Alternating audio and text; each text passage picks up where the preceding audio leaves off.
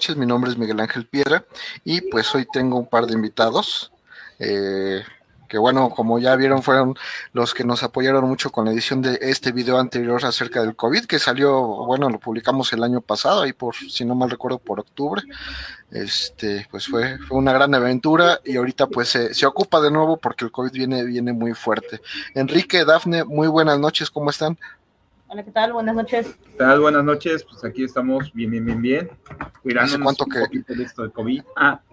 Sí, hace, hace cuánto que no nos vemos y no platicamos y no, este, no hacemos nada, ¿no? Uy, desde el israelita del, del año antepasado. Épocas pre-COVID, ¿no? Sí, desde, desde pre-COVID, pero bueno, para mí es un gusto saludarlos, saber que están bien, eh, que, que aquí seguimos todos en la, en la batalla. Y pues me da mucho gusto saber también que están este, entrándole a la parte espacial, ahí andan con los chamacos aventando globos este, aerostáticos hasta la estratosfera. ¿Cómo, les fue con ese, con ese proyecto? Bueno, pues eh, realmente estuvo muy, muy, muy interesante eh, los resultados, ¿no? Con este proyecto, este, realmente sí tuvimos que jugarnos demasiado, ¿no?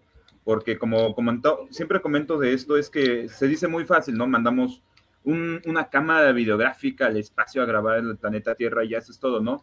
Sí, esa es una forma muy sencilla de decir esto, pero no, o sea, siempre yo lo comparo con algo mucho peor que buscar una aguja en un pajar, ¿no? Porque estás hablando de una cosa del tamaño de una lata de refresco en, eh, contra pues, el planeta Tierra, ¿no? Y estamos hablando de que por lo menos la aguja en el pajar está fija en, en una parte del pajar. Aquí no, aquí esa cosa se está moviendo, entonces en todo, todo, todo momento tienes que estar este, ubicándola, ¿eh? tienes que estarlo ubicando y este, y todo fue totalmente cardíaco porque tuvimos una ocasión que se nos pierde el satélite, ¿no? Y finalmente cuando damos con él, a pesar de que nosotros idealizamos, bueno, este, planificamos completamente la misión, dónde iba a despegar, dónde iba a aterrizar, este, las zonas, etcétera, terminó aterrizando en otro lado. Y cuando nos damos cuenta de su ubicación, también nos estamos dando cuenta que se está moviendo del lugar. Eso quiere decir que alguien ya lo estaba, este, ya lo había recogido, ¿no? Entonces, vámonos rapidísimo porque si no, este, pues algo puede pasar, ¿no? Hacer que simplemente no es cierto, que haya caído algo, etcétera, ¿no? Entonces, este, pues, ya habíamos, ya nos habíamos asustado, ¿no? cuando ya se había, este, extraviado nos da señal, vamos corriendo porque estábamos bastante lejos todavía, ¿no? Del, del aterrizaje. Llegamos, nos dicen que lo que esperábamos que nos dijeran, ¿no? Oye, no es cierto que cayó algo aquí. Y ya después cuando dimos toda, toda, toda la introducción de, de, qué era lo que había caído en, en, la propiedad de ellos, este, que era un satélite, que tenía una cámara, tenía grabaciones desde el espacio, era una cápsula negra, tenía como una especie de paraguas de color rojo, que es el paracaídas, ¿no? Y ya una persona que nos escucha de lejos nos dice, efectivamente lo encontramos. Este, ¿no? Qué bueno, qué bueno que fue honesto, ¿no? Eh, nada más que lo encontró este, un pariente que estaba eh, trabajando, eh, pues estamos hablando de una zona agrícola, ¿no? Estaba trabajando en el terreno, lo encontró, nada más que se regresó a, a, a trabajar, nos, nos, tuvimos que esperar ahí bastante, pues ya esta tarde, viene entrada tarde, 5 o 6 de la tarde, y entonces, este, pero hasta eso, fue, pues fue una experiencia de adrenalina total porque le digo que este, esta, esta situación de lanzamiento cansado pues es algo que tiene realmente todo en contra, ¿no? Este, desde la parte climática, la parte de que pues, a pesar de que tú tengas estudiadas las aerovías, pues todavía puedes eh, atinarle algo, ¿no? Si todavía, este, ¿cómo se llama? Si este, cae en una zona urbana, propiedad privada, en, en una sierra, ¿no? Entonces, por eso le digo que esta planeación previa lo tenemos desde tres meses antes del lanzamiento, ¿no? Y por eso es que nosotros escogimos la, el estado de Tlaxcala precisamente por la parte de geográfica, que la mayor parte del estado pues es, este, digamos, valles plano y no hay tantos sí. lugares, tantos asentamientos urbanos, ¿no? Entonces, porque realmente eh, haberlo lanzado desde aquí de Texcoco, de la Ciudad de México, eh, tenías todo en contra, ¿no? El aeropuerto, la, la base militar de Santa Lucía, este, pues caer en uno de los tantos edificios, ya no te digo de que caiga en una en cables de alta tensión, etcétera, ¿no? Entonces, este, está todavía mucho peor nuestro pajar, ¿no? Para, para encontrar nuestra aguja, pero al final del día, este, nos sirvió todo esto como experiencia para nosotros, pero mucho más para nuestros chicos, ¿no? Nuestros alumnos, porque ellos llegaron a ver realmente, realmente cómo había mucha gente que pues no nos quiso apoyar, ¿no? No nos quiso, este, pues nos tildaban de locos, que nunca lo íbamos a lograr, que eso es soñar demasiado, nunca lo has hecho antes, entonces nunca en la vida te va a salir. Y pues es eso, ¿no? Ser necios y decir, sí, sí, vamos a hacerlo, lo vamos a lograr, nos va a costar, este, ya apareció un imprevisto, ni modo, vamos a darle solución, ¿no? Ya tenemos una fecha, ni modo, pues vamos a cumplir con tal, ¿no? Este, nos vieron incluso este, trasnochar demasiado, ¿no? O sea, realmente en el día de lanzamiento tenemos este, pues ya arriba de 24 horas sin dormir, ¿no? O sea, y, y, que ellos noten precisamente que nosotros estamos haciendo el esfuerzo para que ellos puedan hacer este, esta práctica fue realmente lo que, al menos a mí personalmente me gustó, porque ahora ya ellos hablan sobre hacer proyectos, eh, por ejemplo, ahora lo, de, del curso de verano del Perseverance, que le quieren agregar más módulos, ¿no? El brazo robot, o sea, quieren incluso que, que, pueda volar, ¿no? Que tenga rotores de drones, etcétera. Y le digo, claro que sí, ¿no? Una de las cosas que siempre, siempre queremos, este, siempre queremos dar a entender en Tecnobotrix es que el no no existe, ¿no?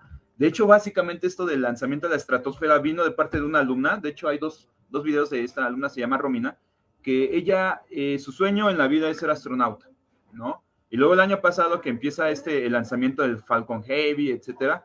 Entonces ella siempre nos dijo que quiere ser eso. Bueno, se enteró de esta chica, ahorita se me fue, el, se me olvidó su nombre, de la chica que muy probablemente va a ser la primera, primer ser humano, primer astronauta en llegar a Marte, ¿no? Y leyó sobre su vida, empezó, le empezó a llamar esto de la exploración espacial a los tres años de edad, su papá le metió en todos los campamentos de la NASA, de la Agencia Espacial Europea, etcétera. Básicamente a los 15 años ya era astronauta oficialmente reconocida y ni siquiera es piloto, ni ingeniero, ni nada. ¿Por qué? Porque ya había pasado por todos los campamentos. Entonces, ella dice, yo quiero eso, ¿no? Eh, estos videos que nosotros tenemos es parte como de, ¿cómo se llama? de algo que también ella quiere ser, que es ser divulgadora, ¿no? Tenemos el video del, del, Internet de las Cosas, del Ingenuity, tenemos pendientes otros más, ¿no? Pero ahorita pues está preparando para entrar a secundaria, apenas va a entrar a secundaria, es, es sí. nuestra alumna, ¿no? Entonces, este, pues ahí está, total, le dijimos, eh, bueno, nos, nos dio la idea de lo del satélite artificial, ya lo habíamos comentado tiempo atrás, ¿no? Que la Agencia Espacial Europea y la NASA en Texas este, tiene el CANSAT, pero no nos animábamos realmente hasta que finalmente uno de nuestros alumnos, nos, ella misma nos pregunta, oye, ¿se puede hacer? Y le digo, pues realmente sí, no, no hay ninguna manera para decir no. Obviamente va a tener mucha planificación, mucho sacrificio, mucho de todo, inversión, ¿no? Este, pero ahí está, finalmente lo logramos, ¿no? Y obviamente ya, yo creo que ya se puede dar idea de quién, quién, este, eh, tuvo la mayor emoción de su vida de finalmente ver que algo que ella hizo, este, ya lo pudieras ver en, en computadora, y es algo que presume, ¿no? Obviamente, sí le tenemos que también encaminar un poquito, ¿no? No, no nada más es presumir por presumir, ¿no? Ojo, hay que cuidar un poquito el ego, ¿no? Eh, sobre todo a los jóvenes, sí. ¿no? De que no llegues y digas, yo lo hice y tú no, ¿no? Lero, lero. A ver qué pasa No, no, no, no, no, no, no. No, que o sea, se le suba, ¿no? Que se le suba y exacto. pierdan el piso y valga que eso todo. Uh -huh. Sí, porque obviamente a esa edad pasa de todo, ¿no? No, no, no es lo mismo tratar con pues, alguien universitario, ¿no? Que todavía puede cuidar esa parte, con un niño, ¿no? Que apenas puede estar descubriendo eso y pues ya ve la, lo, los temas de la preadolescencia, ¿no? De a ver quién es más popular, quién es esto. Entonces, este, o sea, sí, difúndelo. Vi que tú lo hiciste, pero básicamente para, pues, convencer a más chicos, ¿no? Para, ¿cómo se dice? Para inspirarlos, ¿no? O sea, tú háblales de lo que está sí. haciendo Jeff Bezos, de lo que está haciendo Virgin, de lo que está haciendo Elon Musk, ajá, convéncelos de que realmente ahorita tienen que estar un poquito centrados en la nueva era es, espacial, ¿no? Este, y de que realmente cualquiera puede entrar, ¿no? Pero solamente bajo una circunstancia que es que ellos se lo, ellos se lo propongan realmente, ¿no? O sea, y, y siempre les digo esto, querer es poder, ya es una frase un poquito anticuada, querer y echarle ganas, realmente realmente esforzarse por ello, eso sí es poder, ¿no? Ajá, entonces, eso es este, pues eso es básicamente un proyecto que de entrada, o sea, internamente con nosotros, lo estamos manejando, pues, como que una, un listoncito alto, ¿no? O sea, mitad inspiración, mitad, mira, si ellos lo lograron a tal edad, ¿tú qué más puedes hacer, no? Ajá, entonces, este, y justamente de ahí nace también el otro cursillo de de verano que tenemos del rover explorador, que pues ya no muchos chicos eh, estaban, sabían que había un robot en Marte, mucho menos que era para pues, buscar indicios de vida, agua, etcétera, mucho menos que había eh, aterrizado en un cráter que tiene todos los indicios de que ahí había, hubo agua mínimo, ¿no?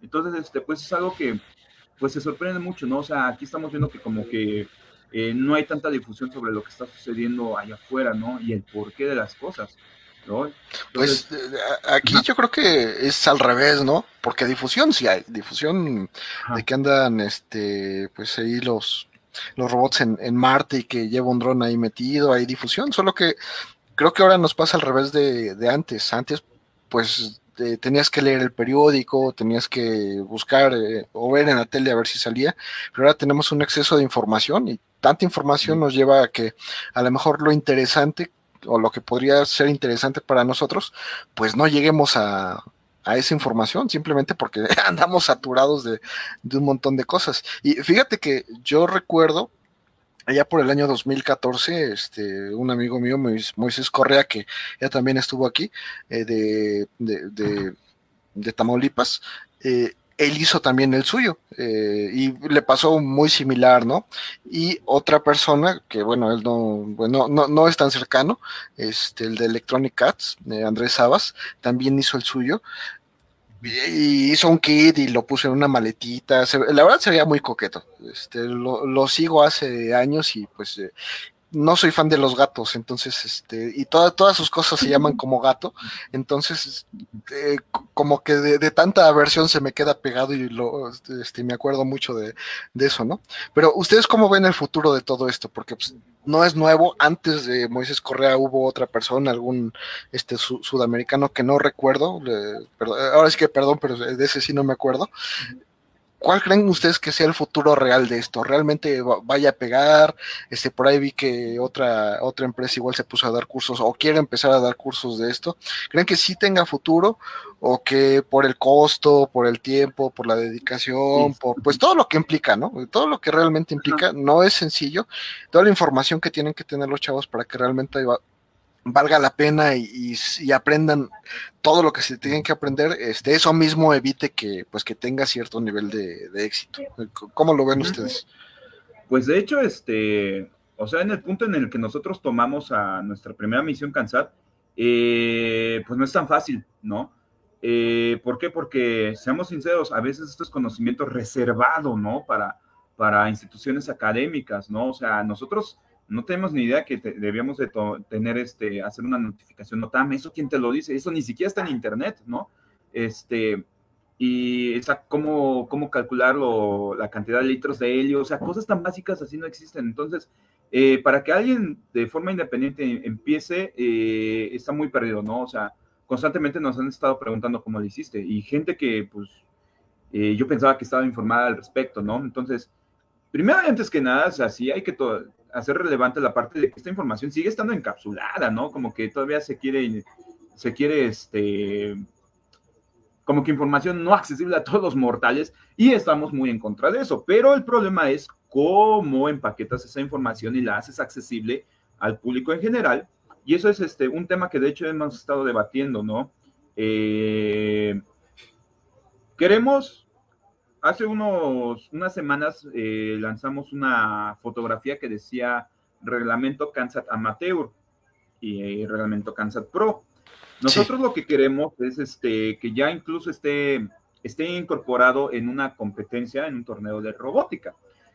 Pero, o sea, hay muchas cosas que incluso la gente dentro del ambiente de robótica eh, hay gente que dice, sí, está ya padre, imagínate todo el mundo ya haciendo lanzamientos al espacio.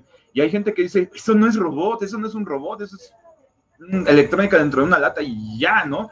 Entonces ahí es donde chocan las perspectivas, ¿no? Los puntos de vista. Podríamos este, simplificar esto para, por lo menos, miren, para por lo menos cómo hacerlo que el público en general, sobre todo Latinoamérica, pudiera entrar a esto. ¿Sale? Entonces, pues intentamos eh, incorporarlo este, a un torneo de robótica, ¿no? Tenemos, este, le había comentado que tenemos así como que las, las dos opiniones, ¿no? la opinión que dice que un Kansat pues no es para nada un robot y la opinión que dice que sí estaría padrísimo por, por el, reto que conlleva, ¿no? Pero obviamente eh, se respeta la opinión que dice que no es un robot, pero al final del día lo que nosotros buscamos es sí acercar este reto a todos los chicos interesados. O sea, tenemos chicos interesados de todas las edades. Les, le comentaba que tenemos niños, la, la alumna que nosotros tenemos, este, y, e incluso gente adulta, ¿no? Treintones, incluso hasta gente que quiere patrocinar su marca, ¿no? No sé si han notado en, el video que nosotros em, eh, subimos a YouTube de toda la misión de principio a final, siempre aparece como carrusel este, la, las marcas, los logotipos de varias empresas que fueron nuestros patrocinadores, ¿no? La gente que realmente confía en nosotros, o sea, hay gente que también está interesada en eso, pero ¿cómo, este, cómo es que simplificas eso para que alguien lo pueda hacer? Eh, eh, esa es la gran cuestión. Eh, sí hay muchísimos interesados, ¿cuál es el futuro de esto? Sí tienen futuro, pero es que realmente tienes que ver la manera de cómo, cómo este, vas a otorgar ese, ese conocimiento. Entonces, nosotros estamos este, diseñando lo que era Kansas Amateur. Eh, bueno, Kansas lo estamos dividiendo en dos pro, pro, por así decirlo, y amateur. Obviamente esto es algo muy, muy en estado, pues en estado larvario, ¿no? En el amateur, ah, perdón, es que también le, estaba comentando, no sé si llegaron a escuchar esto, que por lo menos el 10% del costo de un lanzamiento como el que nosotros la hicimos, este, es la electrónica, y de hecho muchísimo menos que el 10%. Eh, nosotros, este, nosotros eh, incluso compartimos una lista de qué es lo que lleva. Lleva pues un Arduino Nano, un GPS Neo 6MB, este, un, un sensor de temperatura, humedad, de hecho, incluso hemos subido fotos de cómo es que ese satélite está armado sobre un protoboard. Y para los chicos que conocen un poco de este material de Arduino, saben muy bien, no sé si podamos decir costos, pero... Adelante, adelante. Ah, te puedes armar un Kansat amateur por mucho menos de mil pesos mexicanos, ¿no? Que estamos hablando de que, este, 50 mm, dólares, ¿no? Sí, ¿no? 50 dólares. Sí, unos 50 dólares. Una tolerancia de 10%. Ajá, entonces, este, eh, y, realiza todas las funciones que realmente estaba haciendo el CANSAT, que, es este, almacenar la información de humedad, temperatura, posición, GPS, etcétera, en, la tarjeta SD, ¿no? Entonces, este, eso es algo muy, muy, muy sencillo de adquirir. De hecho, realmente nuestro Kansas fue muy baratísimo. Lo único que le subió el costo a todo esto fue eh, conseguir los globos meteorológicos, porque no conseguimos uno, eh, conseguimos dos, porque hemos visto la, hemos visto lanzamientos Kansas donde ocurren accidentes casi casi de último segundo, o sea, hemos visto incluso ya un Kansas este, totalmente armado, me refiero a, globo, paracaídas, satélite, y ya justo cinco segundos antes de lanzarse se desprende el globo y se va solo, dejándote en la mano el Kansas, ¿no? Entonces, este, nosotros sí teníamos muchísimo miedo de que nos llegara a suceder porque ese, el globo meteorológico una vez inflado al máximo, este, es muy, muy, muy, muy delicado. De hecho, en los videos, este, se ve que nosotros ocupamos guantes de látex, ¿no? Entonces, nos tuvimos que conseguir los dos globos, tuvimos que conseguir un tanque de gas helio lo suficientemente grande para que pudiéramos incluso llenar a los dos. Este, obviamente también tienes que considerar los costos de, de viaje, este, metimos los costos de, de cámaras, etcétera. Entonces, estamos hablando de que más menos, realmente no tenemos un número eh, definido tal cual con todo y centavos, pero más menos 25 mil pesos fue nuestro, el costo de nuestro primer lanzamiento, ¿no? Obviamente, pues traslados, etcétera, ¿no? Este, pero estamos hablando que de esos 20, 20 30 mil pesos, tan solo mil es la electrónica, ¿no? Y este, así es, ¿no? Y a lo mejor otros, porque usamos dos sistemas GPS usamos uno que es de, ¿cómo se llama? El GPS de automóvil, ¿no? Y ese, pues creo que nos salió más o menos 1.500 pesos. O sea, realmente la electrónica es muy, muy sencilla de adquirir. Entonces, nosotros dividimos este Kansat en Pro y Amateur. La única diferencia que hay entre los dos es este que, que el Pro sí sale a la estratosfera y el Amateur no. El Amateur lo puedes hacer, lo puedes lanzar desde el techo de tu casa, lo puedes lanzar este, desde un dron, ajá, o sea, simplemente no necesitas, este, digamos, lucirte con qué tan alto se tiene que llegar. De hecho, nosotros nos estamos basando mucho en el proyecto que está haciendo la UNAM misma, ¿no?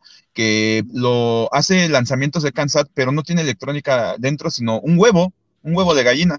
Ajá, entonces lo que están haciendo son dos pruebas. La prueba de comunicación electrónica, ahora sí, de donde estás hasta, hasta donde alcance el dron, etcétera, eh, y eso es establecer comunicación, lo hacen con Crossville, lo hacen con antenas LoRa, etcétera, ¿no?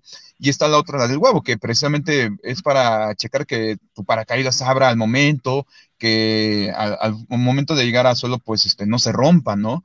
O sea, con algo tan simple y absurdo, y hemos visto cómo en la UNAM hay, gente muy preparada y se les rompe el huevo, ¿no? Entonces, este, es bastante muy bastante útil para diseñar este, la estructura. Pues es que es un gran reto, ¿no? O sea, si te das cuenta, eso, ahora es que tienes que andar cuidando tus huevitos, porque el hecho de que llegue vivo pues, el, el, huevo significa que si llevas circuitería, si llevas sensores, si llevas lo que lleves, va a sobrevivir. Obviamente un circuito impreso tiene este...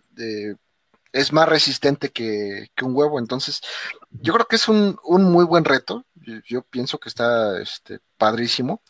Y, pero, pero la pregunta era, ¿crees que tenga futuro así como, como ah. cursos, que realmente la gente tenga ese, ese interés? Eh, sí, pero ¿cómo? Tienes que bajar costos. Ajá. Eh, de hecho, eh, en el, nosotros también fue un, reto para nosotros cómo generar interés de hacer un Kansas amateur y lo mandamos a curso en línea y sí tuvimos este, interesados. ¿Cómo? pero desde un principio les tienes que dejar claros el asunto. Uno, no va a ir al espacio, pero si tú terminas ese proyecto, podrías hacer el restante para mandarlo al espacio. Primero tienes que hacer que sea útil. Y lo que hicimos, este, también desde un principio nosotros manejamos esto de que eh, tu satélite realmente lo vas a hacer funcionar, pero dentro del automóvil de tu papá, ¿no? Y entonces este, te vas a dar este, una vuelta, eh, vas a recopilar datos, este, temperatura, humedad, este, posición y listo, ¿no? Y de hecho tuvimos ese curso, fue un curso que duró más o menos dos meses, realmente iba a durar mucho menos, pero pues por cuestiones este, de, de estar eh, haciendo el ensamble y todo eso estaba en un protobar. Y lo que al final de cuentas este, pudimos este, notar de ello es que a, al alumno le gustó toda la parte de involucrarse, desde hacer este, porque tuvimos todas esas etapas, hacer el paracaídas y que lo lanzara del techo, o sea, jugar básicamente al soldadito con su paracaídas de bolsa, pero eh, ahora sí en algo útil, ¿no? Le gustó este, eso de andar cuidando su electrónica dentro del papá, dentro del automóvil de su papá para andar haciendo medidas. Y de hecho, dentro de, de y a lo que yo quiero llegar es, si tiene futuro siempre y cuando tú des un buen pretexto para que la gente se pueda unir. De ahí es donde nace lo de la, hacer una competencia de, de Kansas y de los dos tipos.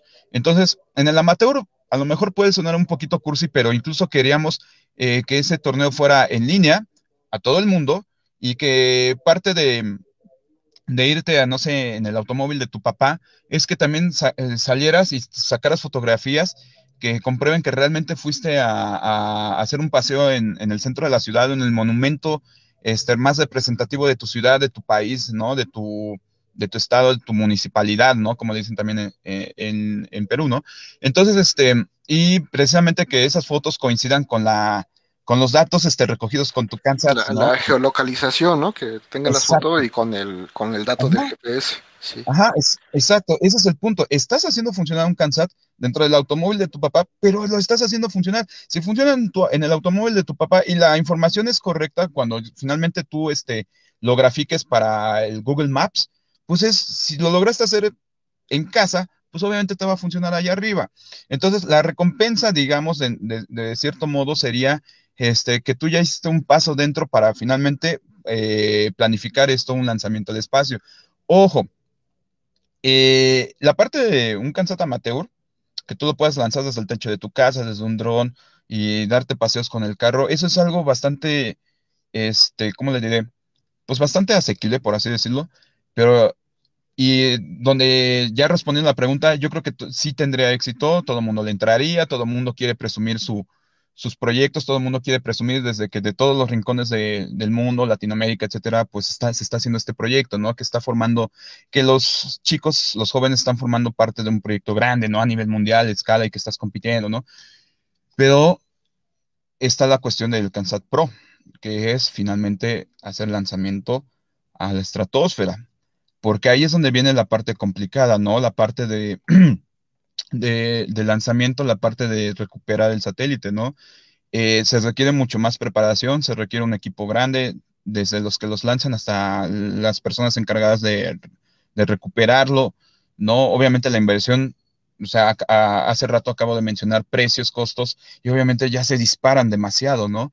Este, y, bueno, mientras que en amateur incluso podemos eh, decir que puedes ocupar materiales reciclables, porque la verdad puedes, ya en el pro, pues ya tienes que usar materiales que realmente puedan resistir temperatura, el impacto, eh, la exposición al ambiente en caso de que llegue a un lugar y te quede encima de un árbol, ¿no? Y en el tiempo que lo que tardas en recuperarlo. ¿no? El que este, recuerden en la película de Iron Man cuando este va con su super, su traje dice más alto, más alto y de repente se le congela el traje y dice ah pues este se congeló pues eso lo mismo tienen que considerar los muchachos, ¿no? Exacto, de hecho por eso pro lo queremos mandar más que nada a chicos de licenciatura. Ahí es donde tendríamos que realmente checar que sea de la interrogante de que si esto tenga futuro estaría más que nada en los chicos de licenciatura. Y ahí es donde obviamente todos los que son divulgadores, este, eh, o los que tengan este, proyectos de, torneos de robótica, todos los eh, organizadores, mejor dicho, que quieran eh, colocar ese reto en sus competencias, pues órale, ¿no? Este, decir, y, y, y, es que también nos enfrentamos a esta situación, no hay como tal un reglamento, ¿no? Que te diga cuáles son, este, las especificaciones y de ahí es donde nos tenemos que basar mucho en lo que está haciendo la NASA, precisamente en el, reglamento que ahorita acaba de pasar, y este, en el de la Agencia Espacial Europea. De hecho, el de la Agencia Espacial Europea es un poquito más laxo, más libre, porque nada más lo único que necesitas es mandar el satélite, obtener datos en la estratosfera y este, recuperarlo. Ya la NASA es quien sí se luce con más, más este, retos, ¿no? Y de hecho, un reto que a mí me... Perdón. Ajá. Sí, está lo que es que el de la NASA casi, casi, este, si no sabes ISO 9000, no, no lo, no lo cumples, ¿eh? O sea, te pone formatos de archivo, formatos de datos, eh, eh, los, los checklists de inicio, final, de simulación, de vuelo. O sea, está, ahorita en lo que me estás platicando, este, pues, porque obviamente, pues tú sabes que yo organizo torneos de robótica y pues te tienes que basar en el, en el reglamento más, pues el más volado y el más acá que, que pueda haber porque si es posible los vas a mandar para allá, ¿no? Y si lo estoy revisando y está, bueno, si, si en seguidor de línea no te quieren hacer un reporte de dos páginas, pues eh, ahora imagínate para los de, para el de la NASA, ¿no? Está rudísimo, rudísimo, rudísimo. Digo, padrísimo, pero, pero rudísimo. Ajá. Y en el de la Agencia Espacial Europea, de hecho, yo me basé mucho en, en el lector de la tarjeta SD y nada más, vamos, todo mundo, bueno, todo el mundo que ha agarrado Arduino y ha manipulado la tarjeta SD, todo el mundo guarda sus datos en TXT. Y así es tal cual. Realmente, de, hecho, pueden ustedes localizar mi TXT en tecnobotres.com diagonal datoscansat.txt y ahí está, ¿no? Entonces, este, eh, y esos son los datos así, súper sencillísimos. Ajá, porque eso, primero, primero, primero tenemos que hacer algo súper simple. Algo tan sencillo que en cuestión de 5 o 10 minutos convences a quien sea que lo pueda hacer ya, ¿no? Obviamente alguien que tenga conocimientos eh, básicos intermedios de Arduino, ¿vale? Eh, cómo enlazarte con un, sensor, tu lector SD, tu GPS, eh, si quieres meterle una pantalla LCD, bueno, que también lo puedas hacer, ¿no? porque alguien que vaya empezando realmente en esto, pues ah, le va a costar un poco de trabajo, pero sin embargo lo podría sacar, ¿no? Y este, ajá, entonces, este, esa cuestión es bastante, bastante eh, no lo vamos a realmente poder responder hasta que se haga, ¿no? Eh, ¿Qué tanto éxito puede tener esto? ¿Vale? Este, y por eso. ¿Cuándo, es el, siguiente curso? tanto de esto como del otro, del, rover que, ya tienen este diseñado. Ok, de hecho, ahorita estamos, vamos a trabajar en la versión 2 del, del CANSAT. Nos vamos a seguir basando un poquito en el reglamento de la Agencia Espacial Europea, pero nosotros queremos este, hacer un sistema eh, que se llama flyback. Flyback lo que hace es que desde el punto de, ahí está, desde el punto de lanzamiento, ajá, sube y llega a caer en otro lado. Entonces, flyback lo que hace es que suba y regresa al mismo punto de, lanzamiento, ¿vale?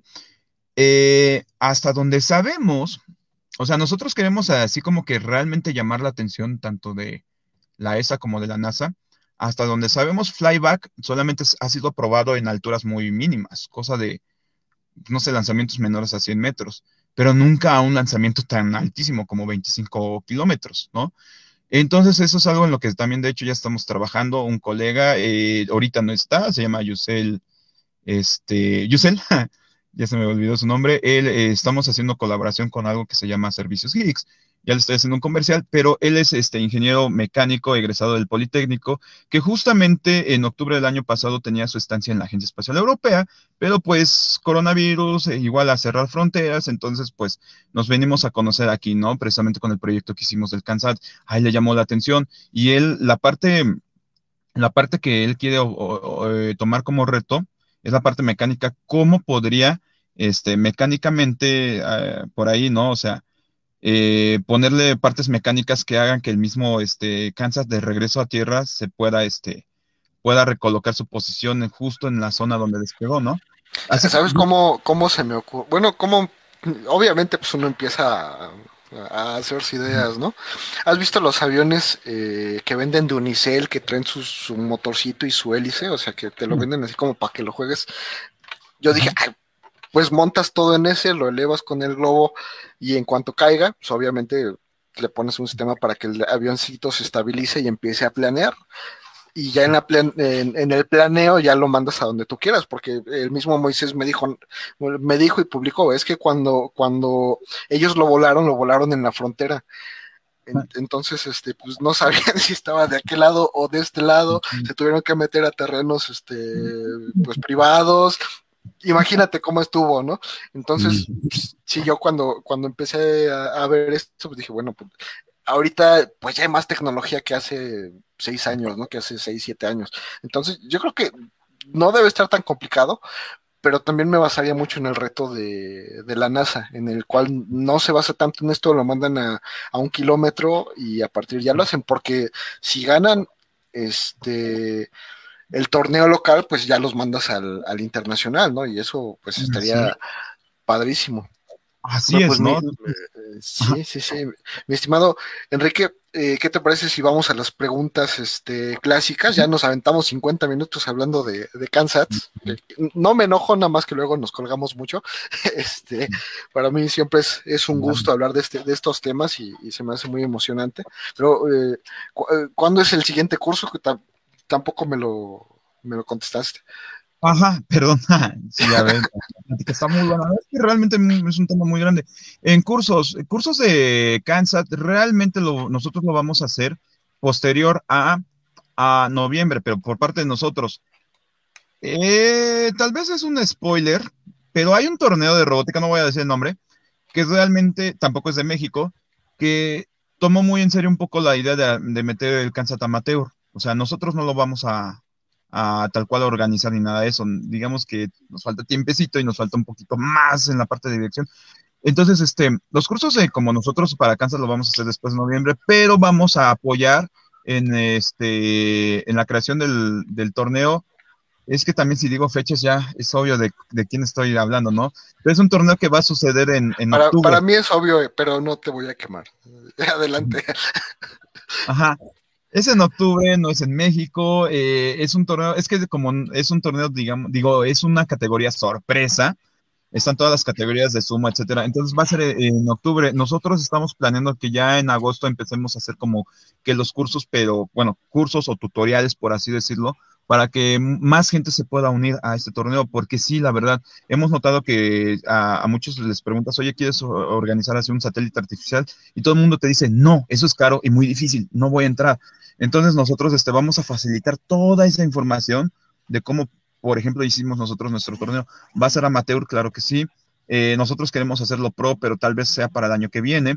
Entonces, este, eh, nosotros, y yo creo que usted va a hacer este público esa información de cuándo ya va a empezar ese, ese digamos, tutorial o, cursos de cómo hacer el CANSAT. Muy seguramente inician en agosto. Todavía no hay fecha, pero de que van a suceder, van a suceder, ¿vale? O sea, sí está como que todavía. Sí quisiera decir. No, no es seguro. ahí viene, pero no sabemos cuándo llega. Ajá. Así es, y de lo del curso de verano, pues lo tenemos, este, segundas fechas para el, el 9 de agosto, del 9 al 26 de agosto, va a tener una duración de tres semanas. Lo estamos haciendo tanto en línea como eh, presencial, obviamente con todas las medidas de seguridad, eh, las medidas sanitarias posibles, ya sabe, semáforo amarillo, ¿no? De hecho, nuestros, nuestros cursos ya los estamos rebajando de 10 alumnos presenciales a 5, ¿no? Que son cuestiones también de parte del ayuntamiento de aquí de pues, Texcoco, ¿sale? Que nuestro aforo tiene que reducirse demasiado, ¿vale? Entonces, este, es en presencial Casa Gutiérrez, eh, muy cerca de Texcoco Centro, Barranquilla número 125, Texcoco Centro, ajá, presencial. Y bueno, para aquí este, la gente de México, el número de contacto es el 55 1094 28 73. Y este, o si no, por nuestra página de Facebook o nuestra página de Instagram, incluso hasta por privado de, de YouTube. Tenemos todas las redes sociales menos TikTok. a lo mejor lo vamos a hacer. Entonces, este, para pedir informes tan solo del curso en línea o presencial es eso. El robot que estamos haciendo en curso de, eh, curso de verano, perdón, este es un robot precisamente basado en el robot Perseverance. Eh, tiene como tecnología base la SP8266 y la SP32CAM. Eso quiere decir que es un robot totalmente Wi-Fi, ¿no? De hecho, incluso la cámara se conecta a la SP no con cables, sino se conecta por Wi-Fi. Ajá es, algo de principio un diseño, como podrías decir, este, incluso hasta tonto, ¿no? Pero con la latencia del Wi-Fi que tiene no necesitas cables, ¿no? O sea, estás separado por 3 centímetros de la SP, pero no te hace falta ese cable, ¿no? Y, es y eso es para, mm, como los alumnos también hacen su propia aplicación para iOS o para Android, eh, de hecho es la parte divertida, por así decirlo, ¿no? Hacerlo funcionar, pero también hacerlo funcionar a distancia. Y como la cámara es como una especie de robot espía, nos han dicho, ¿no? De que yo estoy en un cuarto, puedo mandar a mi robot al otro cuarto y al mismo tiempo en la misma aplicación, como tiene la parte de la cámara, la visión de la cámara en tiempo real, entonces, este, no importa que yo esté en mi cuarto, yo puedo ver lo que hay en el otro cuarto gracias a mi robot espía, ¿no? Por así decirlo. Ajá. Sí. Ajá. Perfecto. Entonces, más completo. Ajá, perdón. De, hecho, abajo de, donde apareces este, está el, tu Facebook. Ya en lo que regresabas me di el tiempo de, ponerlo. Este, entonces, pues ya tienen la información. Eh, ya en cuanto esté disponible, pues ya lo, publicarán. A mí se me hace muy, muy interesante. Obviamente, pues ya es cosa de ver cómo lo, lo, trabajan y ver cómo van creciendo estas categorías, ¿no? Ya esperemos que la pandemia nos deje un poquito este, trabajar y este, podamos hacer algo, ¿no? Pero mira, vamos a nuestras preguntas clásicas, que son en el sentido de apoyar a los chavos que están por eh, tomar decisiones. Eh, eh, sobre su carrera, sobre su ingeniería o, al o, apenas están decidiendo a ver qué, van a hacer de su vida y pues obviamente ya, sabe, ya saben ellos qué es lo que haces, que, a qué te dedicas, obviamente son cursos eh, para niños y adolescentes, pero ya vieron que, que, están muy muy interesantes, ¿no? Entonces pues nuestra primera pregunta para los que no llegaron o no vieron la imagen del video es ¿de qué institución egresaste y cuál es tu carrera? Ok, pues este, egresé de la Universidad Autónoma Metropolitana, Unidad Azcapotzalco, en ingeniería este, en computación. Así es. Eh, bueno, no está presente conmigo Dafne, ella también es de la UAM Azcapotzalco, este, y, pero ella egresa como ingeniería en electrónica. Justamente nosotros nos conocemos ahí por el proyecto también de la NASA, ¿no? Del Lunabotics Mining Competition. Ajá. Perfecto. ¿Por qué estudiaste esta carrera? Ay, ay, ay. ¿Cuántos minutos nos quedan? este. Los que quieras, pero sé, breve, por favor, porque ya nos aventamos una hora hablando de los, de los Kansas. Sí, bueno, ¿por qué? Porque es que realmente es, una respuesta. Miren, ahí les va como directa a la bala porque no sabía qué estudiar. Este, ah, ok, ya sé, ya sé que esto puede ser muy cliché, incluso hasta cómico, ¿no? Pero realmente, realmente, realmente llegar a los 18 años y no saber qué estudiar, entonces, imagínense que yo, yo quería estudiar diseño gráfico, ¿no? Después entré al Politécnico en Ingeniería Electrónica, eh, no fue algo que me gustara, sin embargo, la parte de, control y programación sí fue algo que me gustaba, de hecho, desde preparatoria me gustaba, ahí lo fui a reforzar, eh, y yo quería cambio de carrera. Entonces, este, para mí fue más fácil hacer un cambio de, universidad que de carrera, y entonces es donde finalmente entro a la UAM. Eh, la parte de ingeniería realmente pues fue bastante retadora, a mí me gustaba bastante, sobre todo la parte de electrónica control, eh, las, las, ¿cómo se llaman? Las materias base, ¿no? De cálculo, este, ecuaciones, etcétera. Son un reto, un reto, pero realmente luego te ayuda a tener un poquito más, más este, el pensamiento lógico y abstracto, ¿no? De hecho, te llevé una materia que se llamaba lógica y para mí esa fue la peor, ¿no?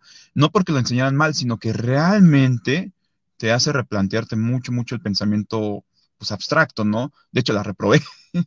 fue, fue, más fácil reprobar esa que reprobar cálculo, ¿no? Pero precisamente este, eso ya te lleva a modelos computacionales, lo que son redes neuronales, etcétera, ¿no? Entonces, este, pues nada, o sea, fue el gusto por la ingeniería, la fue adquiriendo sobre la marcha. Ajá. Y justamente es lo que me lleva a, mí y a Dafne a fundar Tecnobotrix, porque precisamente el, el, que estuviéramos un poquito perdidos a la hora de escoger carrera a los 18 años, es algo que les vimos que les sucede a muchos, ¿no? Entonces nosotros precisamente parte de Tecnobotrix es enseñarle a los chicos a ver si esto es algo que te gusta o no y cómo encaminarte. Ajá, tenemos este, alumnos que han entrado a Vocacional 3 o han entrado directamente al Poli, precisamente con mucha, mucha, mucha recomendación, porque luego sucede que sus mismos familiares no conocen la, eh, la parte universitaria, mucho menos de ingeniería. Entonces, pues nosotros también hacemos esa labor de encaminar a nuestros alumnos, ¿no? Ya cuando tienen cierta edad.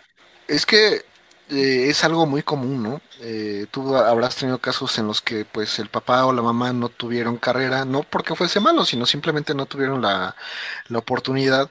Y pues cuando, cuando la gente que está cerca de ti no tiene la, la forma de instruirte y, te, y, decirte, mira, te puedes vivir esta carrera, se trata de esto, pues tú vas pues como tú y yo, llegas a los 17, 18 años o desde el bachillerato y pues no sabes, o sea, si te dicen, este, vas a ser dentista, pues se las crees, y te dicen, vas a ser doctor, se las crees, y te dicen, vas a ser albañil, también se las crees y, punto, ¿no? Entonces, el hecho de, de, que desde chavitos vayan encaminándose a algo es bueno porque una de dos, o te dicen, sí me gusta, voy a dedicarme a algo que se parezca a esto, o la otra, no, no me gusta, pues me voy a dedicar a otra cosa, ¿no? Y punto. Y, y es, son buenas las dos cosas porque ya probaron una y pueden dedicarse a la otra sin el remordimiento de que, ¿por qué no me dediqué a la otra que, que me dicen que también está buena, ¿no? Y eso es, me parece que es padrísimo. Así es, ajá. De hecho, es algo que también hemos notado con los alumnos, ¿no? De que como sabemos que robótica es programación mecánica y electrónica, luego hemos tenido chicos que se especializan en algo. Tenemos por ahí un alumno que incluso hizo su empresa de creación de PCBs. Ya no se dedicó a robótica directamente, sino a electrónica, a hacer PCBs a sus 16 años, y ya incluso vende sus kits precisamente de robótica ahí en lo que es República del Salvador, en, en medio de la Ciudad de México, ¿no? Y ahí es donde dices, wow, o sea, sí funciona, sabe hiciste muy buena labor de centrar a ellos, ¿no? Algo que tal vez no tuviste en tu edad a la hora de hacer una carrera, ahora ellos ya lo están haciendo. De hecho, ese chico, cuando tenía 16 años, empezó eso y ahora que ya tiene 19, pues ya evidentemente se fue a Facultad de Ingeniería de la UNAM y le está costando, pero ahí está, ¿no? De hecho, tenemos una alumna que a los 21 años se graduó de Ingeniería Robótica, ajá, ya titulada, ¿no? Y fue una chica que con nosotros estuvo a los 17 años precisamente, ajá que no sabía qué estudiar, justamente esa cuestión, no sabía qué estudiar, porque le gustaba un poquito la electrónica, pero realmente no sabía cómo empezar. Y ahí estamos. Sí, sí, así es. Y bueno, hablando de, de, ti, platícanos primero de qué pensaste que se trataba tu carrera y después si realmente se trataba de eso. Eh, buena pregunta, ya, ya tiene tiempo que no me cuestionaba eso. Pues realmente como obviamente yo traía como un, un, ¿cómo se puede decir? Un previo, ¿no? En cuanto a diseño gráfico, etcétera. Y pues obviamente me gustaban los videojuegos, pues justamente pensaba que de eso se iba a tratar, ¿no? De creación de videojuegos. De hecho, yo estuve en la comunidad de Club de Desarrolladores de Videojuegos de, de todo el país de México, la, la comunidad representante de México allá en 2010. Y la verdad, este, no puedo decir que no haya, haya visto lo, o nunca haya experimentado lo que yo esperaba encontrar. Obviamente, toda la carrera no se trataba de videojuegos, estaba peor, ¿no? Eso de crear redes, de crear este algoritmos de hacer sistemas este, embebidos, etcétera, ¿no? Eh, fueron cosas que nadie me dijo que existían, pero conforme las iba yo viendo, me iban gustando, ¿no? O sea, tienes una idea muy básica, muy simple, muy hasta absurda, podríamos decir, o sea, ¿qué es eso de videojuegos, no? Eh, Total, los vi, me gustó. Eh, eh, finalmente en la, en la, universidad conoces una comunidad muy, muy grande. De hecho, así es como ya también conocí las LANs Parties, ¿no? Que no sé si puedo decir nombres, pero por poner una Campus Party, ¿no? Este, la gente detrás de todo esto, los desarrolladores. Aldea Digital, que fue la, mm. la primera, primera que, que, hubo en México, ahí anduve de, de voluntario. Este, fue, fue muy, muy, muy interesante. Así es, ¿no? Ajá. Entonces, tanto en la universidad, yo digo que más que esperar algo de la carrera, yo creo que es más que nada todo lo que te ofrece la comunidad, los compañeros, este, o sea, realmente yo puedo decir que tengo amigos, los mejores amigos los conocí en, los, mis, mejores amigos de la vida los conocí en la universidad, ¿sale? O sea, es alguien, incluso tengo amigos que ya llevo cerca de 10 años que no les hablo, pero yo sé que si les digo, ¿sabes qué? Armemos algo, se arma. Ajá. Este, y, y finalmente, pues es algo, es, es como un gusto que yo no sabía que iba a obtener, lo obtuve, lo desarrollé y justamente es algo que pues me gusta siempre transmitirlo a los demás, ¿no?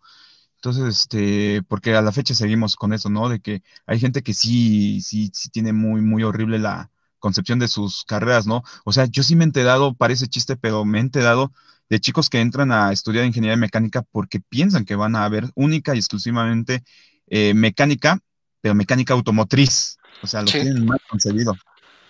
Sí, no, y, los ves preguntando, oigan, este, ¿cuándo vamos a arreglar coches, no? Y cosas así.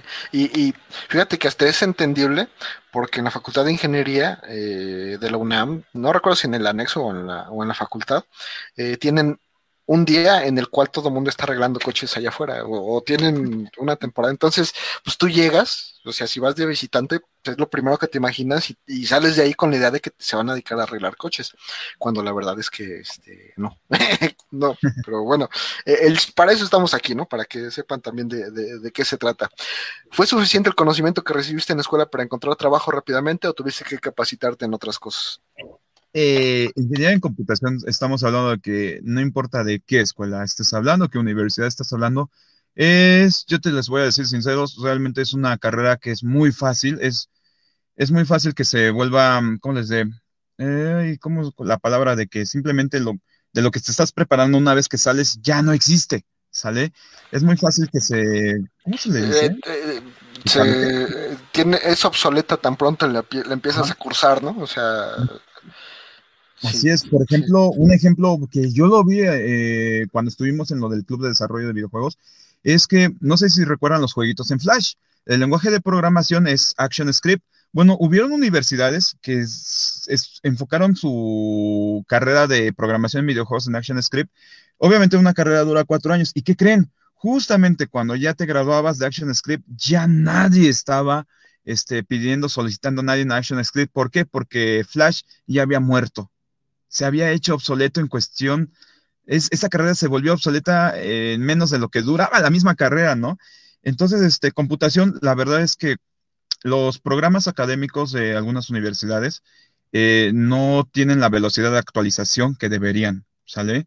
Entonces, este, o sea, una generación antes de la mía, los microcontroladores que programaban eran de Motorola. Motorola, esos microcontroladores creo que se volvieron obsoletos en 1998 y aún se estaban enseñando, ¿no? Entonces. No, deja este, que fueran obsoletos. Motorola siguió, pero la compró Freescale. Que Freescale también fue una marca que se hizo muy famosa. Pero después la compró otra empresa entonces, técnicamente, eh, si tú empezaste con Motorola a los 4 o 5 años, ya no había Motorolas, y después a los 4 o 5 años, Friskel ya tampoco existía, eh, y pues te quedabas así de. Y, y lo platico mucho porque era bien chistoso, pero éramos como que los fans de Microchip y los fans de Motorola y los fans de este de Atmel y, lo, y Motorola desapareció, Microchip, Microchip compró a Atmel y las riñas que había de que no, el mío es mejor, que todo eso, pues ya valió queso porque ya, ya somos hijos del mismo padre, entonces ya valió. entonces, o sea, ve, e, e, ese, es el punto, ¿no? los cambios tan vertiginosos que están sucediendo en el mundo real pues ni siquiera te los llegan a platicar como anécdota a los maestros, ¿no? O sea, todavía hay gente que te dice, no, programa en PIC porque es lo bueno, y, me tienes que sacar un programa en PIC 16F84. Imagínate que Microchip lleva años diciendo que ya, por favor, dejen de programar en el 16F84, en el mismo, es más, su sitio web ya incluso quitaron toda la documentación del PIC 16F84, y aún así se vendían los libros para hacer proyectos en PIC 16F84, ¿no? Te sentías Dios y hacías el Tetris para PIC 16F84. Entonces, ese es el punto que luego también los, los mismos este, universidades, como que también mantienen esa parte de la obsolescencia, ¿no? Porque los mismos maestros no se están este, capacitando, no se están... Este, pero, toma en cuenta que no está tan fácil. Eh, digo, eh, tu mercado es de personas que les interesa y pagan porque les enseñes. O sea, yo creo que yo tuve la experiencia igual de que daba cursos y los cursos que daba los daba o sábados o domingos, de 9 a 1 o de 2 a 6. Entonces, cuando llega alguien el domingo a las 9 de la mañana a pagar un curso para aprender algo, significa que le va a echar ganas, ¿estás de acuerdo? Y en, en, una universidad donde los chavos pues no siempre tienen el interés o no tienen las ganas o escogieron mal su carrera o la razón que sea, que el profe les puede enseñar microcontroladores dos veces a la semana, una o dos horas, pues es un martirio, o sea, yo los entiendo completamente. Eh, por eso fue tan fácil cambiarse a Arduino, porque era casi casi, bueno, vamos a hacer Arduino, quieres hacer tal cosa, pues ve el, tutorial en YouTube y, resuélvelo, ¿no? Y, y, hacerlo en ensamblador era también un martirio, porque era léanse el manual, vean los registros, conéctenlo, conecten el programador y hagan todo el show para, para que funcione. Digo, yo programo en Pig y, en ensamblador y digo, ya ahorita no me da problemas, ¿no? Pero en su momento, pues, este, no era como agarrar un Arduino y que, y que funcionara. Entonces, el 16F84 se va a seguir vendiendo porque hay muchísima documentación, o sea, muchísima como no nos imaginamos. Y si yo quiero agarrar el un PIC nuevo de 32 MHz con este un canal analógico digital en cada pin y trae 28 pines. Tengo que hacer la documentación y es algo que no ha hecho Microchip y que tiene el 16F84. Entonces, ni modo, así va. Yo creo que, ¿sabes qué les va a pegar realmente? La escasez de, de microcontroladores que ya hay. Eso es lo que realmente nos va a obligar a, a cambiarnos a otra cosa. Así es, ¿no? Que todavía, todavía nosotros, este, el club de robótica todavía no lo vemos tan duro, ¿no? Pero sí, yo creo que en un tiempo más. Por eso también nosotros queremos, porque, o sea, yo ya conozco la altísima demanda que tiene Arduino, ¿no? Y yo creo que tarde o temprano, este, Microchip, que ya es dueño de Arduino, este, les va a llegar y finalmente se van a inflar los precios de Arduino, etcétera. Por eso nosotros también estamos este, cambiando de plataformas a la SP82 y a la SP32, que obviamente también les va a llegar, ¿no? Entonces nosotros también buscamos precisamente eso, o sea, respondiendo a la pregunta de, de si yo me he tenido que actualizar y me preparo la carrera, es este, pues en este tipo de situaciones, como las casas de chips, pues si no estabas este, acostumbrado a eso, ahora lo tienes que hacer, tienes que adaptarte a otros, a otros formatos, a otros, este, pues formas de llevar tu trabajo con otros, este, pues otros estándares, otra forma de, pues otras tecnologías, por así decirlo, ¿no?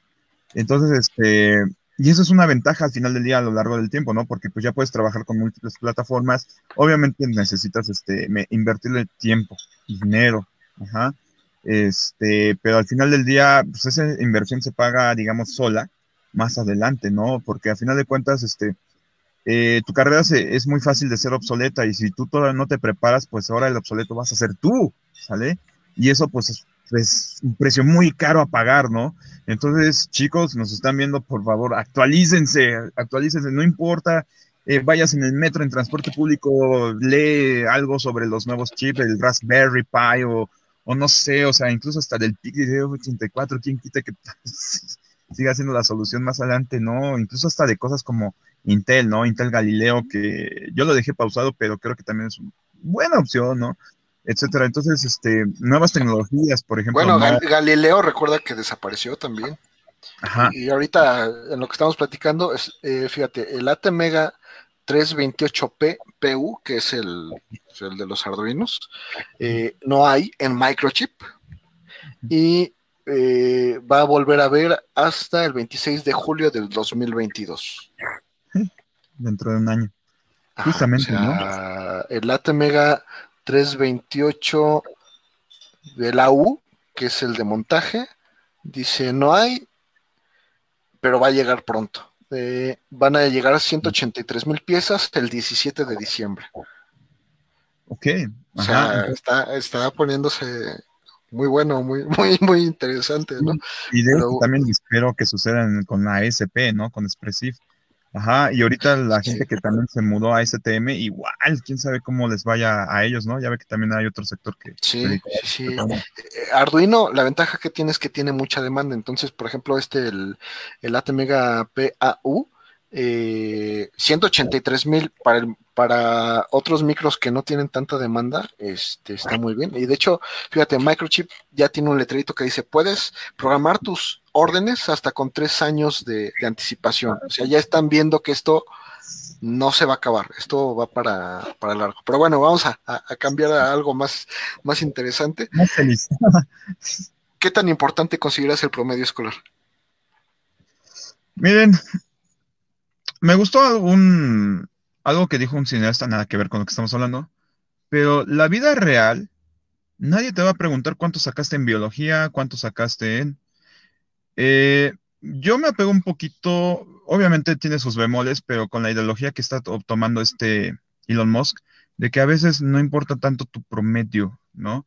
Sino que importa tu experiencia, todo lo que lograste hacer mientras estabas aprendiendo en la universidad. Eh, ¿Qué tanto influye el promedio? Pues mira, influye tanto como tú creas que influye, por así decirlo, ¿no? Eh, obviamente, pues para conseguir trabajo en algunas empresas que sí lo quieren eso, la, el currículum vitae y se fijan sobre eso, pues sí, obviamente ahí van a haber problemas. Pero si, por ejemplo, quieres este, realizar tu, una empresa, acomodar una startup, este que... Miren, antes de irnos a esa idea, yo recomiendo muchísimo, más que tu, más que intentar únicamente eh, sacar tu título, mientras tengas la posibilidad de ser estudiante y también tengas la posibilidad económica, sácate diplomados, sácate certificaciones antes de siquiera tener el título, ¿no?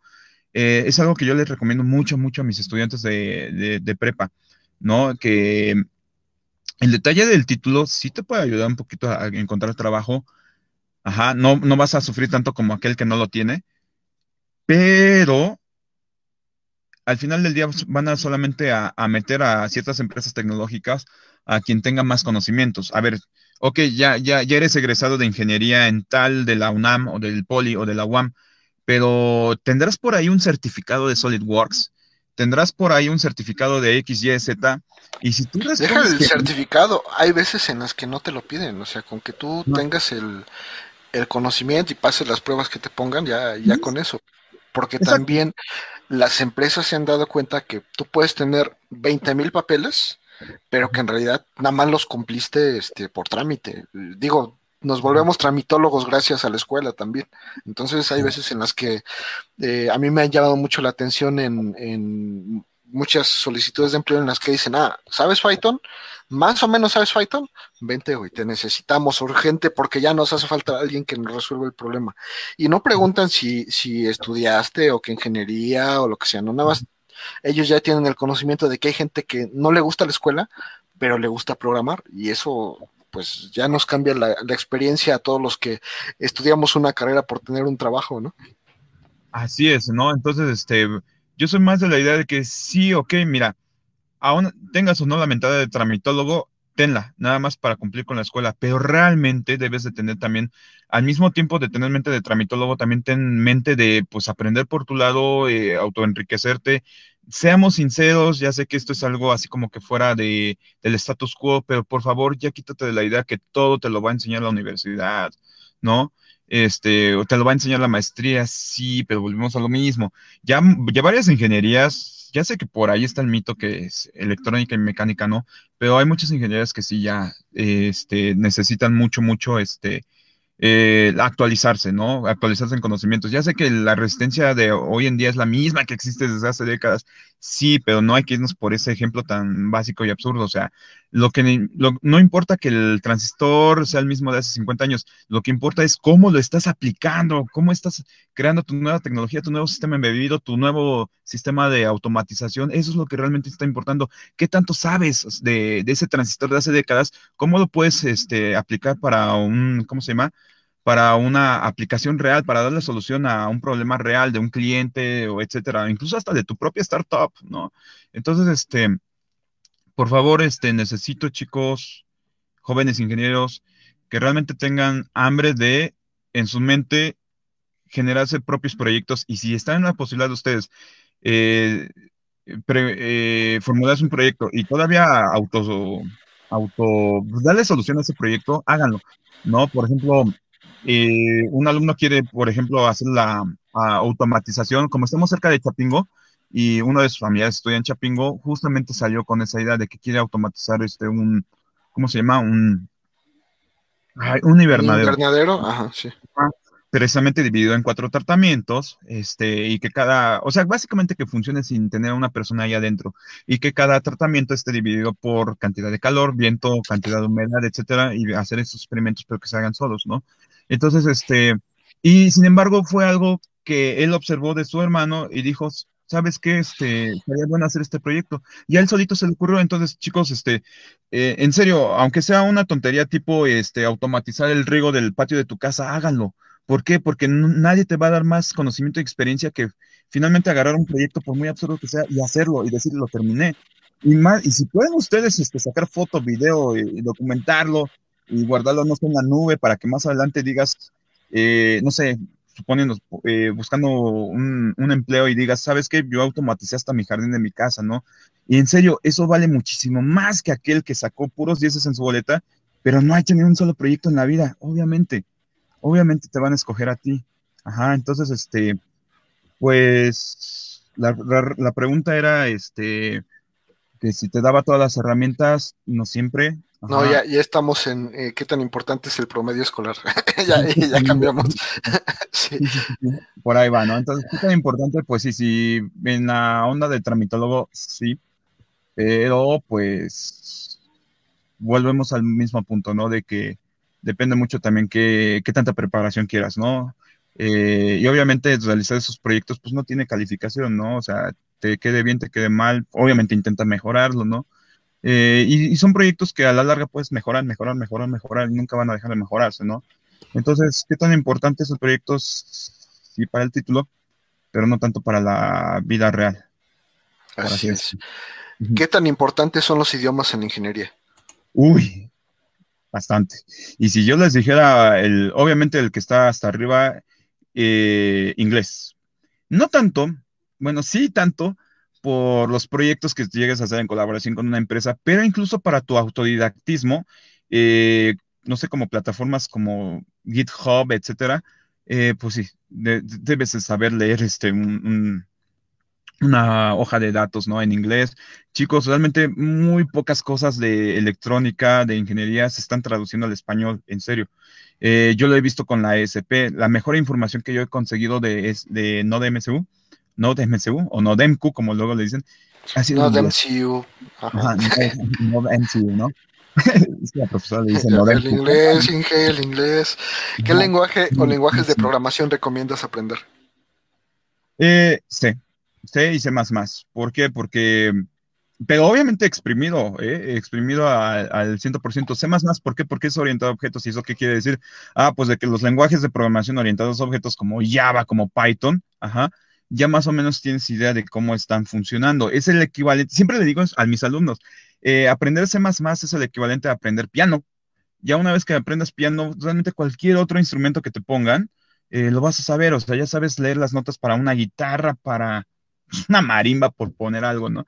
Entonces lo mismo, más, pero realmente exprimido, ¿no? O sea, que tú también hagas tus clases, tus, tus archivos, los headers, siempre se me va el nombre, tus punto .h, tus... Tus librerías. Ajá, ajá, exacto, que hagas tus, librerías, exacto. Tus librerías, o sea, realmente exprímelo y casi, casi cásate con él, pero pues obviamente no, no te enfrasques, o sea, realmente vete a Python, ve cuál, porque al final de cuentas los lenguajes de programación también dependen mucho de cómo los vas a implementar, o sea, tampoco quieras resolver algo de, no sé, de una FPGA en puro C++, ¿no? Ajá. Sí, perfecto. Como ingeniero, ¿cuál es el trabajo de tus sueños? Uh, yo ya estoy empezando a pensar en franquicias. Pero no, en serio, este, sueños, sueños, sueños, tirando aguajidos. Obviamente, ¿por qué cree que estamos eh, metidos un poquito en esto de la carrera espacial, no? Porque, pues sí, obviamente decir, wow, estás eh, apoyando en algo en la NASA, más allá de entregar el café o en la Agencia Espacial Europea, estaría genial, porque al final de cuentas, este, porque algo, o sea, muchos dicen ir al espacio, pero realmente hemos notado que necesita ser, este, ¿cómo se llama? Tener muchos conocimientos de, de muchas cosas, ¿no? O sea, no nada más de electrónica y cohetes, sino también, este, geografía, eh, ahorita no, no le podría enlistar todas las cosas que realmente, de hecho, hay gente aquí que nos dice que precisamente es un, hacer un Kansas es totalmente integral, ¿no? De conocimiento integral porque estamos hablando de orografía, hidrografía, geografía, atmósfera, radiación, temperatura, etcétera. No, estás hablando más de eso que incluso de electrónica. Ajá, entonces, tan solo preparar una misión, tan solo preparar una misión espacial, tan solo mandar a una persona a la Estación Espacial Europea, perdón, la Estación Espacial Internacional, este, ya es, este, muchísimo, muchísimas cosas a tomar en cuenta, ¿no? Este, y obviamente eso te va a... Algo que me enamora mucho de la historia de la NASA y la ESA es la capacidad que tienen de, digamos, muy, entre comillas, improvisar, ¿no? De cómo darle la solución casi casi al momento de algo, ¿no? Y, minutos antes de que se requiera, ¿no? Y eso es, por eso les digo que es como de los sueños, porque no tanto de decir, hoy estoy en el espacio, sino logré que esta misión tuviera eh, fuera exitosa, ¿no? Ajá. Sí, eh, pues sí, obviamente a veces como ingenieros no nos interesa tanto pues estar ahí en, el foco, ¿no? Sino estar ahí atrás de, ah, pues es que yo hice ese programa o yo hice, yo diseñé esa parte del cohete o esa parte del control y, bueno, a mí en lo particular me, emociona más, ¿no? Ya la otra parte de la foto la, y, y, los saludos y todo lo demás, pues es complementario, pero no, a veces como que no es lo que nos interesa tanto, ¿no? Nuestra siguiente pregunta es, ¿qué es lo menos agradable que te ha pasado en el emprendimiento? Que nadie crea en nosotros, que, bueno, hemos pasado por dos cosas horribles. La primera es cuando nos querían quitar la empresa Tecnobotrix. una persona que creíamos, este, amiga del alma, que nos apoyaba en todo, y de repente como realmente lo dejamos inmiscuirse mucho en nosotros, fue este, pues eso, de que le confundió la amistad con trabajo y que obviamente la parte que él nos apoyó, pues ya le daba derecho a todo, ¿no? Este, nos quería robar, obviamente ya tuvimos que meter asesoría legal, etcétera, ¿no? Esa es una, la otra cuando, es algo que va sobre lo mismo, ¿no? Eh, cuando trabajábamos para otro instituto que, pues básicamente nos quería hacer firmar un contrato que decía, que todos nuestros desarrollos, este, temarios, desarrollos, etcétera, todo lo que hiciéramos estaban a nombre de la dueña de ese instituto, ¿no?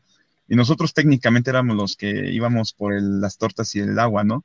Entonces, este, tenemos esos detalles de que hay mucha gente que sí se da cuenta de nuestro potencial, pero mientras nosotros sí sabemos cómo mandar algo a la estratosfera, a veces la parte como que legal, la parte de, de incluso hasta un acta constitutiva, no la conocemos.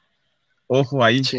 No le sabemos muy bien al SAT, no le sabemos muchas cosas administrativas, no les, no le sabíamos, ¿no? Ahorita sí ya tenemos de todo, incluso hasta aviso de privacidad, ¿no? Porque incluso ahí hay un problema muy grande cuando trabajas con niños, ¿no? Este, etcétera. Entonces, este, pues yo creo que respondiendo a la, la pregunta sería, este, eh, pues desconocer esa parte, o sea, ser muy apasionado de la ingeniería de electrónica y todos sus proyectos, pero al mismo tiempo los grandes disgustos que nos hemos llevado ha sido por eso, por desconocer, pues eso, ¿no? nuestros, digamos... Sí, la, parte administrativa de una empresa, eh, pues no es como...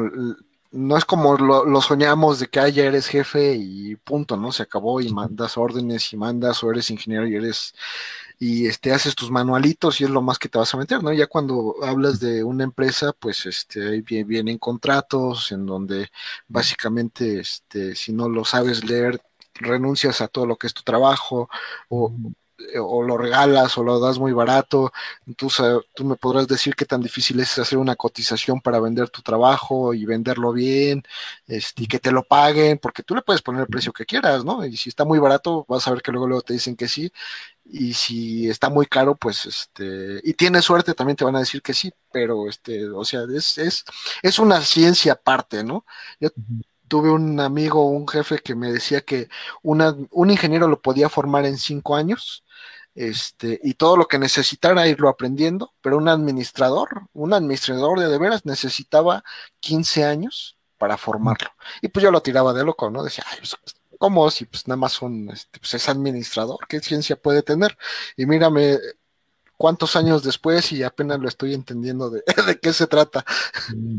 No, y administrador y también contador.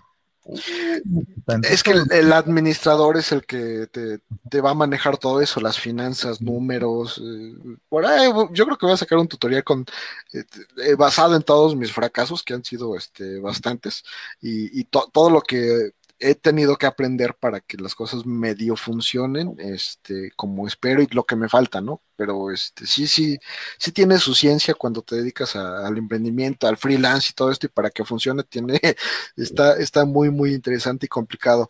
La otra parte, ¿qué es lo más agradable que te ha pasado en el emprendimiento?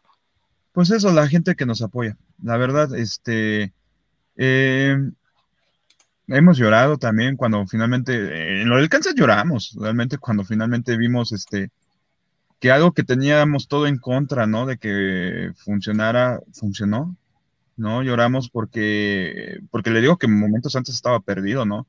Y estábamos con la presión de que ya no estamos entregando resultados a la gente que realmente confía en nosotros, ¿no? Papás, alumnos, eh, las empresas, ¿no? Y este, pero, ay, es que es, hay algo que sí quiero expresar, lo siento si hay algún familiar por ahí que nos está viendo, pero a veces veo que gente que no es de tu familia te apoya más que tu familia, ¿no?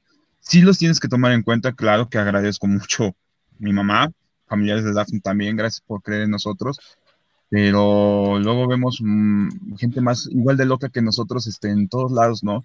Entonces, pues eso, ¿no? O sea, eh, eh, los más grandes este, pues buenos momentos que hemos tenido es eso, ¿no? De que no, yo no puedo decir realmente y muy, muy, muy intrínsecamente, no puedo decir, es mi logro, ¿no? Es el logro mío y de Daf, ¿no? Es el logro de todos los que están echándonos porras, apoyándonos en cualquier cosa, ¿no? Este, con dinero, con mm, ver que nos estamos desmañanando y nos acercan una torta para que desayunemos, todos, todos ellos estamos infinitamente agradecidos, ¿no? De que mientras hay gente que, hay igual cantidad de gente que dice que, pues que somos unos pobres diablos que jamás vamos a lograr nuestras metas y que dejemos de, soñar. Y vean, ¿no? O sea, eh, hay gente que es fecha que dice que jamás vamos a lograr nada con la Agencia Espacial Europea de NASA. Yo no estoy afirmando nada.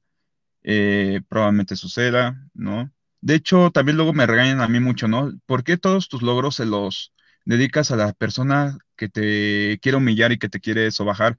Y yo les digo que, pues porque ellos son el principal ejemplo de lo que no tengo que hacer con mi vida, lo principal ejemplo de lo que no tengo que, hacer, ¿no? Este, ellos son la mera guía de exactamente qué no hay que hacer, ¿no?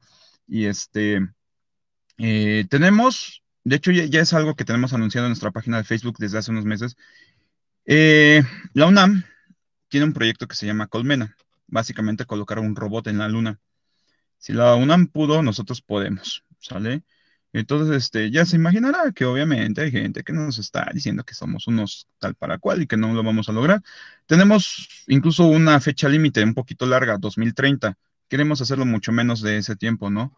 Ojalá suceda, ojalá esto. Y finalmente, e, esa es una, ¿no? La gente que nos apoya. Y yo creo que todavía un poquito más grande la alegría más grande que es eso es ver a nuestros chicos triunfar, ¿no? Ahí ya ve que luego me pongo a postear tontería y media en Facebook. Yo creo que hay una, una, un post que, que incluso Ronald Gutiérrez lo, lo, llegó a publicar en su Facebook. Y yo creo que tiene mucha razón con lo que yo veo y entiendo de la vida. Para mí triunfar en la vida es ver que tus alumnos lograron sus metas. Y, y sí, o sea, realmente nos llena de mucha emoción de saber que hay un alumno que te está dedicando su tesis a tu nombre, ¿no? A los Enrique González, a Dafne Santana, eh, que están haciendo sus mini empresas, que están ayudando con, ay, se me va a salir la lágrima, que están ayudando con, con sus familiares, ¿no? Eh, por ejemplo, una alumna que, que su papá es músico, ¿no? Y su, su equipo de, de audio, ¿no? Constantemente se descomponía, eran reparaciones carísimas, ¿no? Vivían casi al límite y ahora que ella aprendió a hacer reparaciones, pues ya no, ya le ayudó, le ayudó bastante en familia. O sea, saber que realmente estás eh, apoyando a los chicos en, el ámbito que sea y que realmente es positivo, yo creo que esa es la, la mayor alegría que puedes tener, ¿no? Porque a final de cuentas, eh, me va a quebrar la voz. Al final de cuentas, nosotros nos vemos reflejados en ellos. Porque finalmente, de cuando tienes la edad de ellos, cuando tuviste la duda de qué carrera estudiar, uno como joven, antes de, estudiar una carrera, siempre fue, nadie, nadie, nadie te pudo guiar. Para mí, yo lo, yo lo consideré como una deuda hacia el mundo, ¿no? Entonces, ¿qué es lo que somos realmente en Tecnobotris? Por decirlo una entre tantas cosas, pues somos, somos ese niño, somos esa persona, somos ese joven está ahí para, para, para, que no quiero que se me rompa la voz, este, pues no pasa nada, Inge, no pasa nada. Somos, esa ayuda que nosotros queríamos tener cuando teníamos la edad de ellos. Así es, en resumen. Sí, sí, sí. Sí, así es, y es, sí es muy buena labor, ¿no? De hecho, si te das cuenta, parte de esta, de este proyecto, de estos videos, pues es, es eso, ¿no?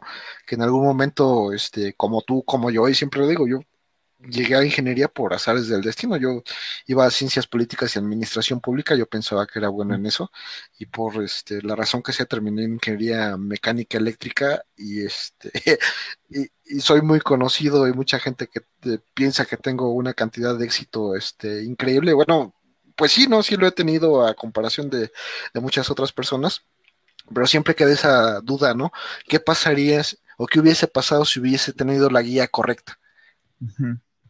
Y eso, pues obviamente podría haber cambiado las cosas, ¿no? Pero bueno, ya eso pasó y esperemos que estos videos lleguen a la gente que lo, que lo necesite y este, y que les funcione, ¿no? Y que vean tu ejemplo y el de muchas otras personas que tienen sus empresas, que tienen sus trabajos, que tienen, o que son académicos, pero que les, al final del día les va bien en la vida, ¿no? Y ya las últimas dos, ¿qué consejo le darías a los profesores nuevos? Ya vamos a decir que los que están, pues ya ni modo, ya los perdimos, ya se, nos viciaron, pero ¿qué consejo le darías a los profesores que, van empezando como, como académicos?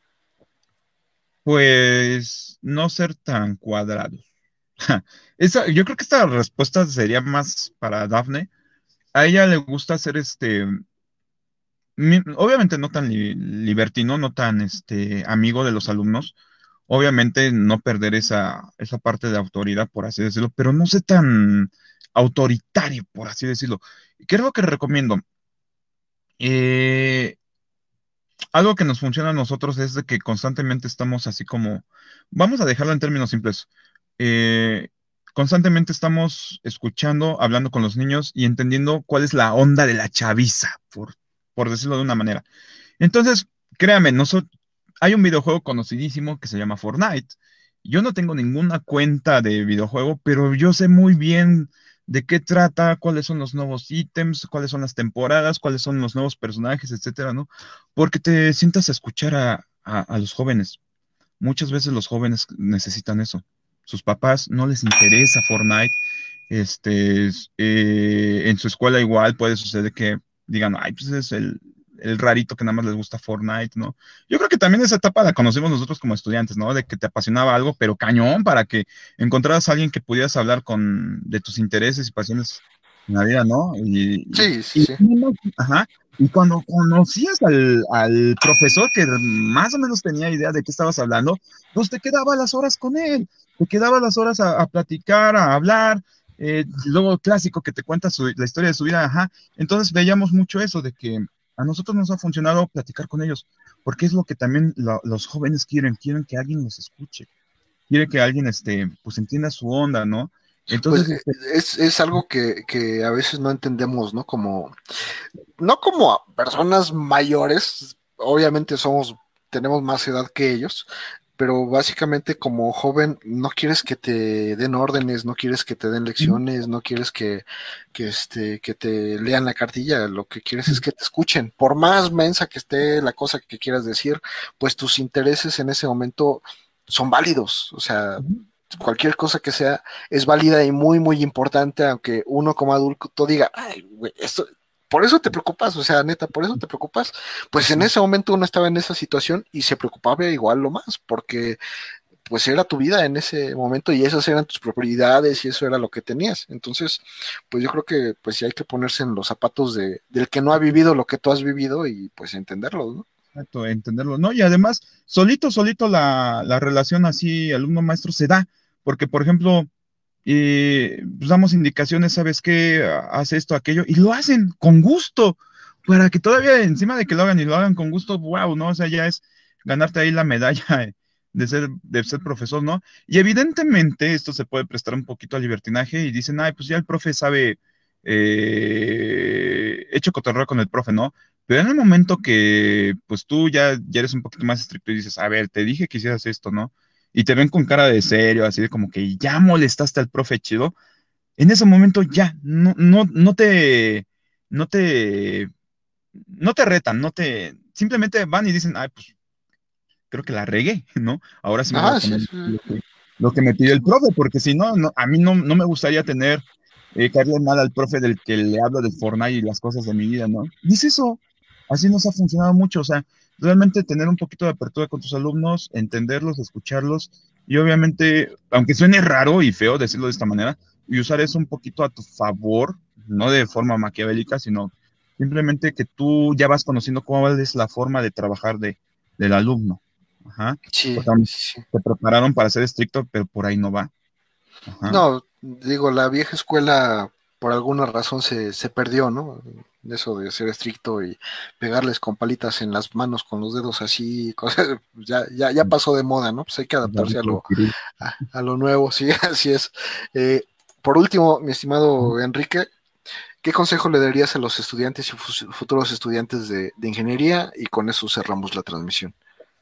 Pues simplemente, este, ay, es que el consejo, más que uno serían varios, pero Vamos a pensar en Enrique de hace 15 años, de hace 12 años, que, que pudieras regresar y hablar contigo mismo y, y tuvieras 20 palabras y en 20 palabras te regresas a, a ahorita. ¿Qué, qué te dirías? pues sería, no tengas miedo de, es una cliché, no tengas miedo a seguir preguntando. Eh, porque yo mismo me solía cerrar las puertas, ¿no? De que, ay, es que puedo incomodar a, a mis vecinos, a mis familiares que ya estudiaron, ¿no? Eh, no tengas, ajá, no tengas miedo a seguir investigando, o mejor dicho, no tengas miedo a seguir probando lo que a ti te gusta hacer, ¿no? Porque, pues a lo mejor hay algún chico que sí quiera estudiar ingeniería, pero a lo mejor también quiera estudiar este cinematografía, y está bien, ajá. Pero lo que sí te le puedo recomendar, bien, bien, bien, ahorita ya pensando mejor las cosas, es eh, si hay algo que te apasione, no esperes que la universidad te lo esté enseñando. Prepárate un poquito antes de entrar. Ajá. Y lo vas a ver en el examen de admisión. Este, porque hay muchas cosas que, que, pues, seguramente tu preparatoria no, no las viste. Lo vi con mi hermana, si es que por ahí me está viendo. De, incluso vi su examen de admisión para eh, diseño industrial y necesitaba mucho, mucho, mucho conocimiento de, y mucha práctica de, pues esto, de las artes, ¿no? Porque, por ejemplo, una pregunta de diferencia entre una, no sé, un diseño plano de un diseño con plastas, eso para mí qué diablos es, ¿no? Entonces, este, no esperes que la universidad te lo vaya a en, en, en, enseñar todo, así como obviamente mientras estés en la universidad y después de terminar la universidad te vayas a, a, a, a ser autodidacta, sélo incluso antes de la universidad. Ay, te, lo, te, lo, resumo en una frase que he estado repitiendo este, desde hace un par de años. Eres responsable de tu propio aprendizaje. Y si quieres aprender lo que te gusta, eres responsable de aprenderlo. Y si quieres, si tienes que aprender lo que no te gusta, también eres responsable de aprenderlo. Eres responsable de tu propio aprendizaje. Exacto, yo creo que es una frase muy, muy adecuada. Ajá. Solo tú y nadie más que tú, ¿no? O dicho de una peor manera, ¿no? Cada quien se mata con su propia mano. Sí, sí, así sí. es. pues, mi estimado Enrique, ha sido un gusto. Como les decía al inicio, me da este, mucha alegría saber que están bien, que pues siguen trabajando, dando batalla, eh, pues por todos los frentes que, que tiene uno que dar batalla en esto de la pandemia. Y pues esperemos que nos podamos ver muy pronto en, en alguna competencia, algún concurso y pues regresemos a, a a lo que era antes que las, los números y los, los actos o lo que está pasando en estos tiempos me dice que ya no vamos a regresar a lo que había. vamos a regresar a otra cosa. Va a haber un, un reseteo completo de lo que, de lo que conocíamos. Ojalá un reseteo para bien. sí, sí, así es. Pues muchísimas gracias. Eh, despídeme de Dafne también, que este, pues, por ahí andamos. Y pues nos vemos a la próxima, amigos. Muchísimas gracias por acompañarnos y nos vemos en la siguiente sesión de En Plática con el Inge. Hasta pronto. Muchísimas gracias a todos. Nos vemos. Hasta luego. Bye.